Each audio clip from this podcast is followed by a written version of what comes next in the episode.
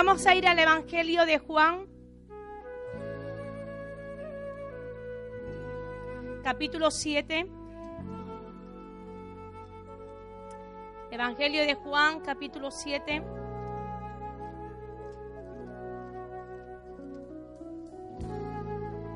Y vamos a leer los versículos del 37 al 39.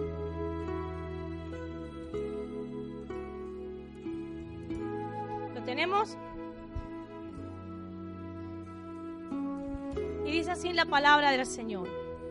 En el último y gran día de la fiesta, Jesús se puso en pie y alzó la voz diciendo, si alguno tiene sed, venga a mí y beba. Y el que cree en mí, como dice la escritura, de su interior correrán ríos de agua viva. Eso dijo del Espíritu que había de recibir los que creyesen en Él, pues, pues aún no había venido el Espíritu Santo, porque Jesús no había sido aún glorificado. Y aquí Jesús está haciendo una invitación a todos los sedientos a beber de su agua. Y lo hace en un contexto bastante interesante. Dice que era el último y gran día de la fiesta. ¿Sabemos a qué fiesta se está refiriendo? A la fiesta de los tabernáculos. Y esta fiesta conmemoraba, pues, o recordaba el tiempo que pasaron el pueblo de, el pueblo de Dios en el desierto como extranjero y como peregrino. Pero también era un tiempo que ellos le daban gracias a Dios por la cosecha que había recibido ese año y por la que tenía que venir. Daba gracias a Dios por esa lluvia también que Dios iba a derramar para que la cosecha fuera productiva. Y era un tiempo donde el pueblo de Dios hacía festejo, eh, disfrutaban, se alegraban. Y esta fiesta, pues las familias improvisaban mm, unas tiendas afuera de su casa, hacían unas tiendas, unas cabañitas donde toda la familia estaba allí durante siete días. Y el, día octavo era el día pues de, de, la Santa Asamblea, donde todo el pueblo se iba al templo y había una conmemoración santa. Y es interesante también resaltar que esta fiesta los sacerdotes tomaban un jarro dorado y conducía a la gente hacia el estanque de Siloé. Y durante esa marcha, dicen los eruditos, los teólogos, que el pueblo de Dios le seguía como una procesión y dice que cantaban los salmos 113 y 118. Y cuando el sacerdote llegaba al estanque de Siloé, llenaba eh, el jarro con agua y dice que lo llevaba al atrio del templo donde, donde el agua iba a ser derramada y la gente allí dice que a una voz comenzaba a, repetir la, la, porción de Isaías 12:3 que dice, sacaréis con gozo agua de la fuente de la salvación. Y cuando el agua se vertía sobre el altar, a modo de ofrenda a Dios, la gente con cánticos, con música, dice que volvía también a cantar el Salmo 118, 25, que dice, oh Jehová, sálvanos ahora, te lo ruego, oh Jehová, que no, que nos haga prosperar ahora. Y es aquí, en medio de todo este contexto, de todo este simbolismo, cuando ya la fiesta estaba en su punto culminante, es en ese momento solemne donde Jesús dice que se pone en pie.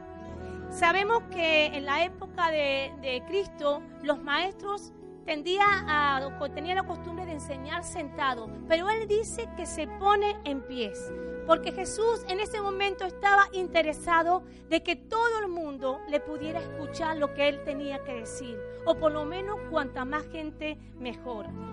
Y no solamente se pone de pie, sino que dice la escritura que alza su voz. Imaginaros por un momento en todo ese simbolismo, en todo ese contexto, vemos a Jesús que se levanta y que no solamente se levanta, sino que pega un buen grito para que pueda ser oída esas palabras que él iba a decir, porque no iba a decir cualquier cosa. Iba a decir algo que iba a repercutir a todas las personas que en ese momento estuvieran sedientas. Y en ese momento el Señor dice que alza su voz para mostrarse como el agua de vida que calmaría la, la verdadera sed de las personas. Jesús invita a los sedientos a que se acerquen a Él y beban. La palabra sed en griego significa disao. Y esta palabra transmite la idea de una sed enorme. Para que podamos comprender, es como cuando alguien literalmente se está muriendo de sed. Y esto es lo que significa la palabra disao. Si alguien se está muriendo de sed, dice el Señor, venga a mí y beba. Es cuando alguien desesperadamente tiene una necesidad. No sé si te sientes identificado, identificada. Es cuando alguien desesperadamente tiene una necesidad. Y esto tiene que ver con el alma, con lo más profundo de nuestro corazón. Un alma que necesita ser saciada. Un alma que necesita descanso. Un alma que necesita ser refrescada. Un alma que necesita ser avivada porque está muerta. Y eso es lo que está diciendo el Señor. Si tú tienes una necesidad desesperante, si tú tienes una necesidad grande, enorme, que te desespera, si tienes una sed enorme, venga a mí y beba. La mujer samaritana que nos habla la palabra en el Evangelio de Juan, capítulo 4, podemos encontrar en ella ese gran vacío que tenía en su alma. Podemos encontrar en ella esa gran necesidad. Necesidad de ser aceptada, necesidad de ser valorada como mujer, era una mujer que necesitaba amor. Y lo cierto es que ella en su necesidad, en su vacío interno, lo quiso llenar con los hombres. Y ella buscó suplir esa necesidad en lugares equivocados. Y es por eso que tuvo cinco maridos, buscando calmar su sed, buscando calmar su necesidad. Y queridos hermanos, hermanas, muchas veces encontramos situaciones parecidas. Personas con gran necesidad en su alma, en su corazón, pero que van a sitios equivocados para que para calmar su sed. Van a fuentes contaminadas y beben, pero no les satisface Personas que tienen necesidad en su interior, necesidad en su corazón, pero que van a sitios equivocados para calmar su sed. E intentan disfrazar su vacío espiritual con cualquier cosa que le pueda llenar, quizás por un tiempo, pero que eso no le va a llenar para siempre. Y hacerle quizás evadir de su situación. Por eso encontramos mucha gente con problemas de drogas, con problemas de adicción, mucha gente que comienza a ver pornografía, muchas personas que se meten en el juego, muchas mujeres buscando en hombres o hombres buscando en mujeres una satisfacción plena.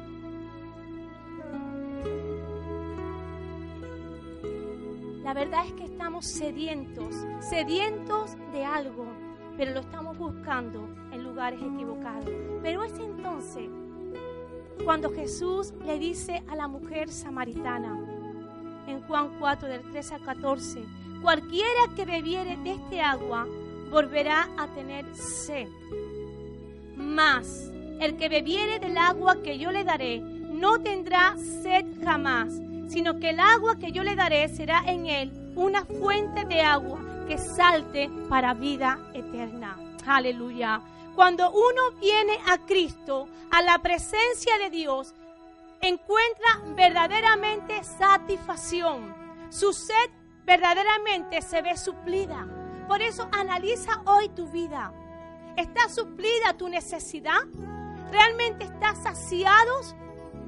Estamos saciados porque si no es así, quizás estamos buscando en fuentes erróneas, en, o en, en lugares equivocados. El Señor nos invita a que vayamos a Él. ¿Cuál es tu necesidad, querido hermano, en esta mañana? Pónsela al Señor. El Señor quiere que tu necesidad tú se la pongas a Él. En el Salmo 42, este salmo tan precioso, el salmista expresa, como el siervo brama por las corrientes de las aguas, así clama por ti, oh Dios, el alma mía. Mi alma tiene sed de Dios. Mi alma tiene sed de Dios, del Dios vivo. El salmista lo primero que hace es reconocer que tiene sed de Dios. Es importante que reconozcamos que tenemos sed de Dios, que está dolorosamente necesitado. Y después el salmista, una vez que reconoce que tiene sed de Dios, que necesita urgentemente acercarse a Él, beber de Él, después Él comienza a relatar cómo Él se encuentra. Y encontramos en este salmo situaciones y emociones en el cual se encontraba el salmista. Versículo 3 de este mismo salmo. Mis lágrimas son mi pan de día y de noche. Mientras me dicen, ¿dónde está tu Dios? Este salmista estaba, como dice sus palabras, con lágrimas cada día. Y no solamente tenía tristeza, dolor en su corazón, sino que incluso se levantaban voces y le decía, ¡eh! ¿Dónde? ¿Dónde está tu Dios? En medio de esa situación tan terrible de dolor que estaba, que estaba pasando, aún se levantaban voces para decirle, ¿dónde? ¿Dónde está tu Dios? Él necesitaba del consuelo de Dios y exponía cómo él se encontraba. Mis lágrimas son mi pan de día y de noche. Él necesitaba del consuelo de Dios. Versículo 6. Dios mío, mi alma está abatida en mí. Se encontraba deprimido. Se encontraba desesperado. Necesitado de amor. Y Él les pone como Él se siente. Él les pone su necesidad. Mi alma está abatida, me siento deprimido. Él necesitaba recibir del amor de Dios. En el versículo 9 dice, ¿por qué te has olvidado de mí? Se encontraba solo. ¿Por qué te has olvidado de mí? ¿Por qué andaré yo enlutado por la opresión del enemigo? Necesitaba del Señor necesitaba de su gozo, necesitaba de su compañía. Y esto, queridos hermanos, es lo que se está refiriendo en el Evangelio de Juan, capítulo 7, 37. Si alguno tiene sed, venga a mí y beba. Si necesitas algo, dímelo, dímelo. Ven a mí y expon tu necesidad esa necesidad que tiene que te duele, esa necesidad que está en lo más profundo de tu corazón. Ven a mí y exponla. Pero el salmista no se queda solamente ahí, sino que termina en el versículo 11 con una alabanza. Termina con esperanza y dice, ¿por qué te abates, oh alma mía? ¿Y por qué te turbas dentro de mí? Espera en Dios, porque aún he de alabarte, salvación mía y Dios mío. Salmista, aún exponiéndole su necesidad, él termina con una alabanza, porque él sabía quién era su Dios, porque él había conocido a su Dios. Por eso lo primero que tenemos que hacer es reconocer que tenemos sed si tú no eres capaz de reconocer que tienes sed, que tienes una necesidad espiritual en tu alma, poca cosa se va a poder, se podrá hacer. Lo primero es reconocer que tenemos sed. nuestra alma, nuestras emociones necesitan ser saciadas. Pero lo siguiente que tenemos que hacer es beber. Y esa acción depende de cada uno de nosotros. Que hermano, tú puedes tener una necesidad dolorosa en tu vida. Pero si tú no vas a la fuente de salvación, no vas a poder beber. Hay una fuente de río, hay una fuente de vida para todo aquello que se acercan y beban. Pero tú tienes que ir, tenemos que ir con nuestra necesidad a la fuente de vida. Porque cuando somos capaces de reconocer que tenemos una necesidad, que tenemos sed de Dios, y no solamente quedarnos con la sed, sino acudir a la fuente, comenzamos a andar, a acercarnos y a beber, a beber de Dios. ¿Qué es lo que va a ocurrir? Dice en el versículo siguiente que de su interior correrán ríos de agua viva. Aleluya. Y al igual que lo hizo con la mujer samaritana, el Señor también ofreció a la multitud una clase de agua fuera de lo común. Nada más y nada menos que ríos de agua viva. Era una clase de agua que no solamente saciaría la sed espiritual para siempre, sino que sería una fuente vigorosa de vida, que daría fuerza y vitalidad a las personas que la bebieren. ¿Tú quieres tener ese río fluyendo en ti? ¿Tú quieres tener vitalidad en tu interior? Entonces, hermano, tenemos que ir a la fuente de vida y poder beber de ella, poder saciarnos de ella, porque cuando lo hacemos dice que de nuestro interior van a salir ríos de agua viva. Isaías 44 del 3 al 4 dice, porque yo derramaré aguas sobre sequedad y ríos sobre la tierra árida. Mi espíritu, aleluya, mi espíritu derramaré sobre tu generación y mi bendición sobre tus renuevos. Y brotarán entre hierbas como sauce junto a la ribera de las aguas. Hay un río corriendo a través de nuestro interior. Un río, ¿qué es lo que trae un río? Un río trae frescura. Un río, trae aliento, un río lleva vida. Y queridos hermanos, yo no sé ustedes, pero yo estoy visualizando cómo ese río de Dios fluye, fluye por esta tierra de Cádiz. Yo quiero visualizar cómo ese río de Dios fluye, no solamente en nuestras vidas, sino que fluye en nuestros hogares.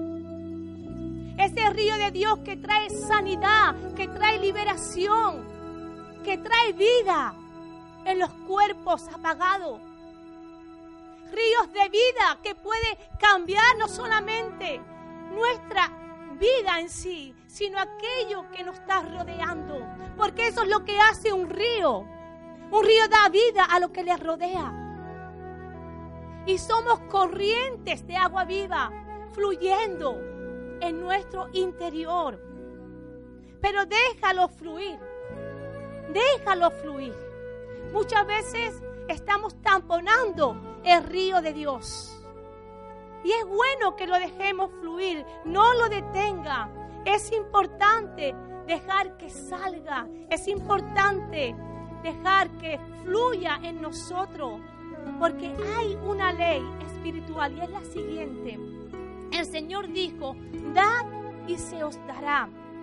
Entonces, para que el río de Dios que está siendo derramado en nosotros siga corriendo y nunca se estanque, es necesario de lo que hemos recibido.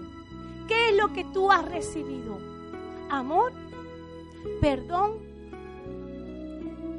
liberación, ¿Qué es lo que estamos recibiendo día tras día, hermano? De aquello de lo que recibimos cuando vamos al Señor en nuestra necesidad y bebemos de su agua, recibimos de parte de Dios algo.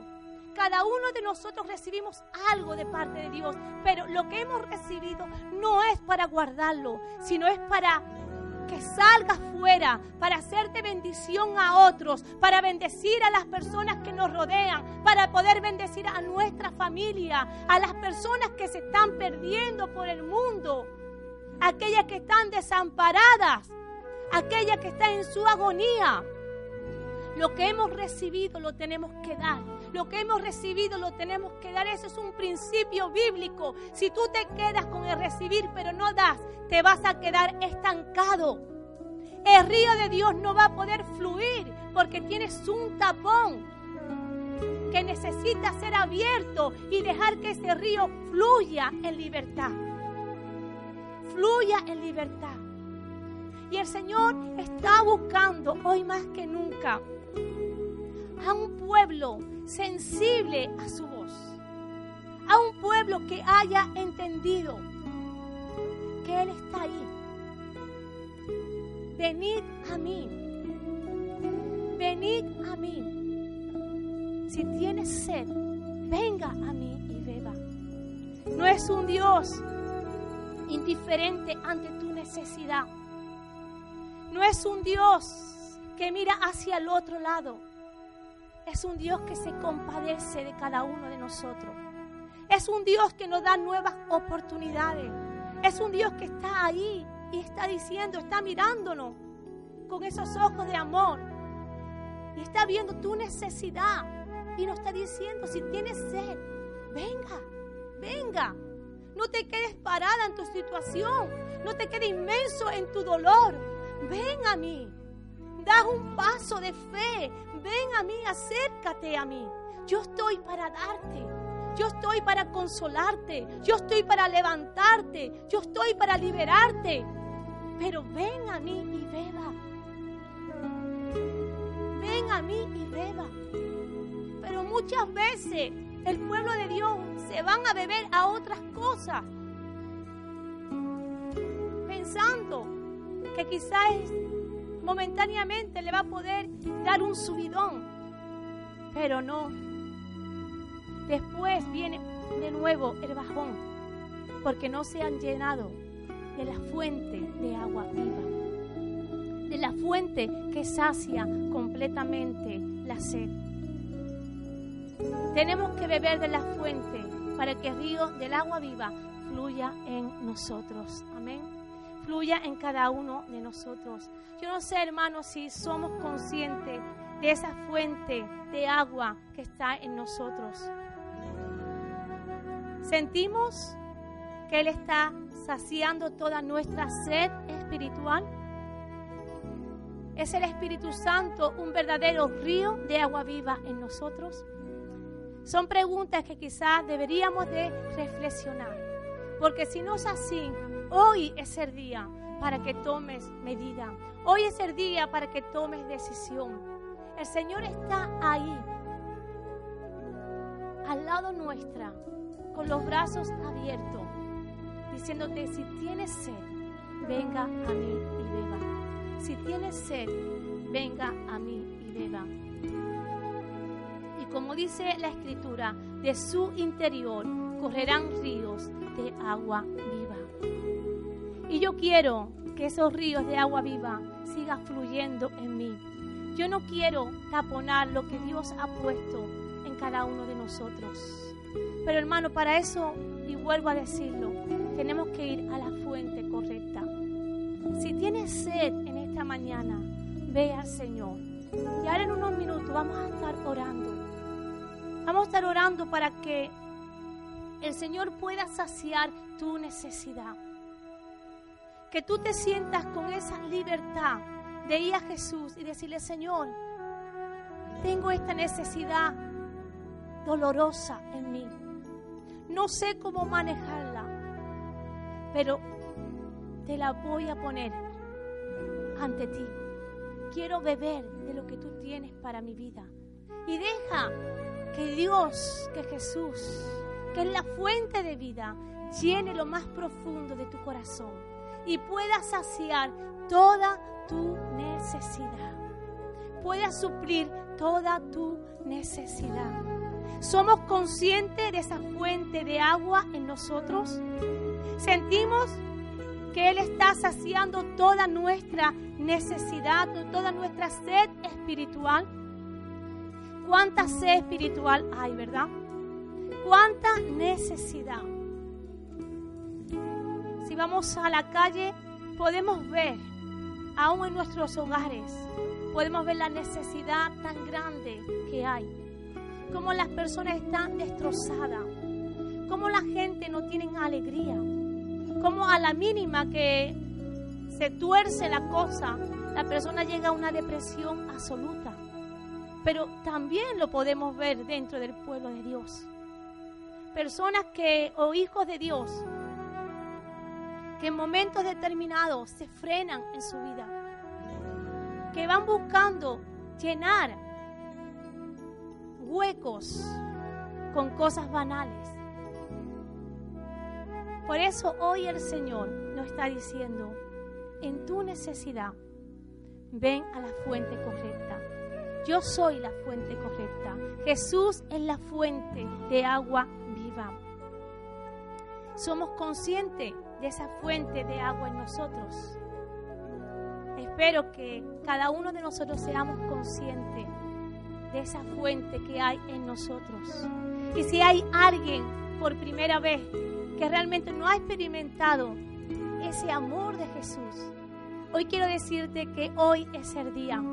Hoy es el día de salvación. Hoy es el día de que te acerque a Jesús en tu necesidad. El Señor conoce lo más profundo de tu corazón. El Señor conoce cuando estás solo, cuando estás sola en tu casa, en tu habitación. El Señor conoce tu necesidad.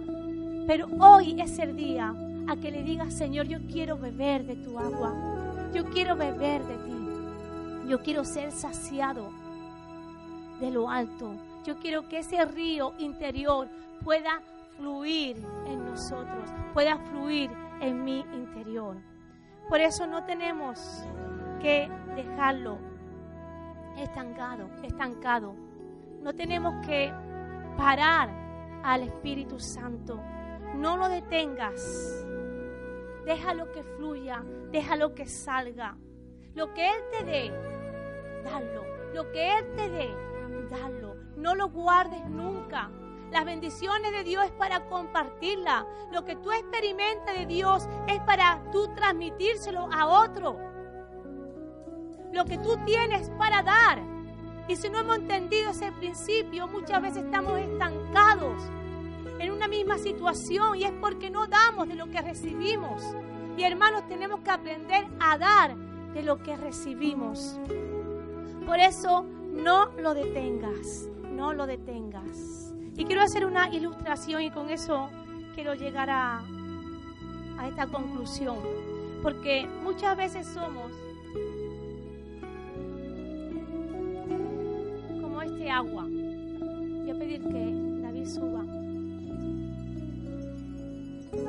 Tenemos agua en nuestro interior.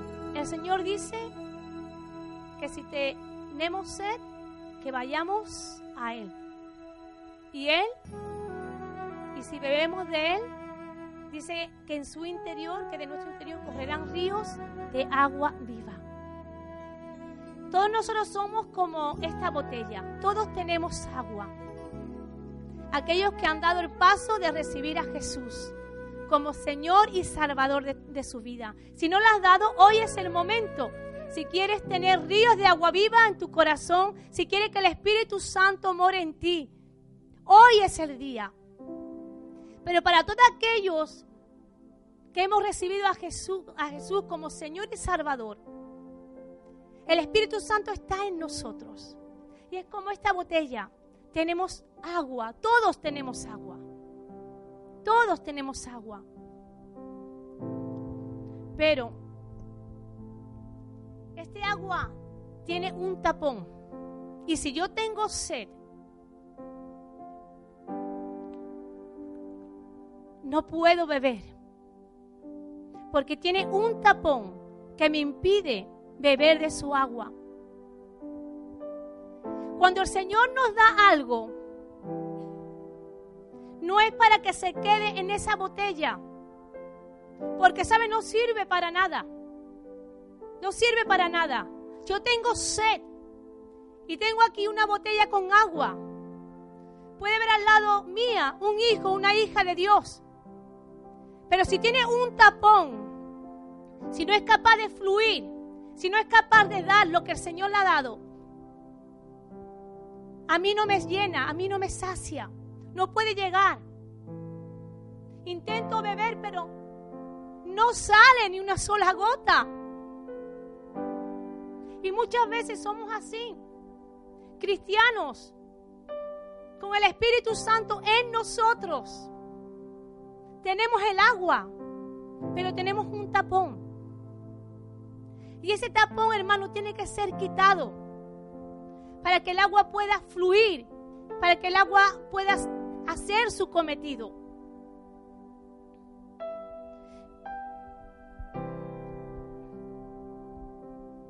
Cuando el tapón se quita, voy a pedir a José que me ayude hoy.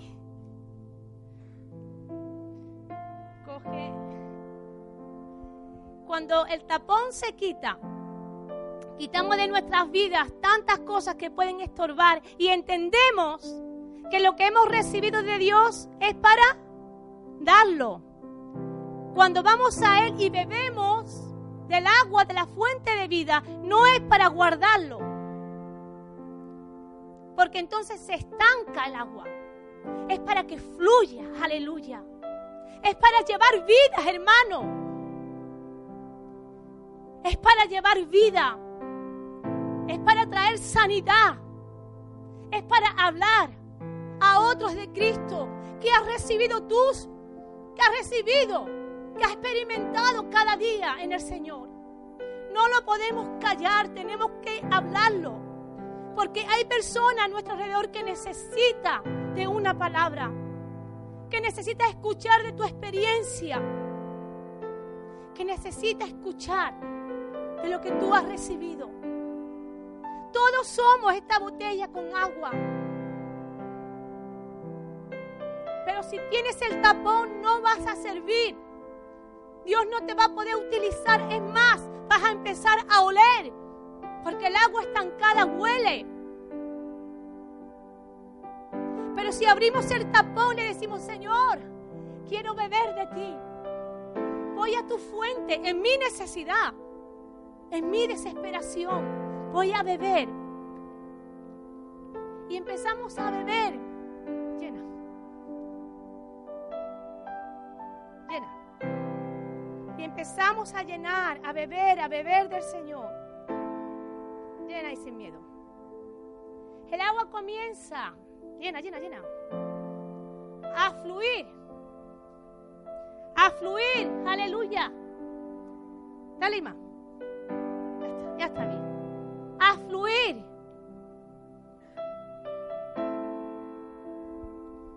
Ay, qué bien. Voy a sentar, El agua empieza a fluir, hermano. Empieza a fluir. Incluso podemos ver una marca de agua. Cuando hay un cristiano que deja que el río de Dios fluya en libertad, se hace notar. Aleluya. Se hace notar. Cuando el río de Dios fluye, se hace notar. Eres capaz de ir a la persona y decir, voy a orar por ti. Y comenzar a orar. No necesitas al líder, no necesitas al anciano, no necesitas al pastor. Tú oras por la persona. Cuando el río de Dios fluye, eres capaz de ir y escuchar la voz de Dios que te va a decir, ve y predica el Evangelio. Y no vas a decir, no puedo, no tengo tiempo, me da vergüenza, sino va a decir, Señor, heme aquí. Yo voy, porque el agua va a estar fluyendo y cuando tú vas, vas a dejar una marca. Cuando dejamos fluir al Espíritu Santo, cualquier cosa puede suceder.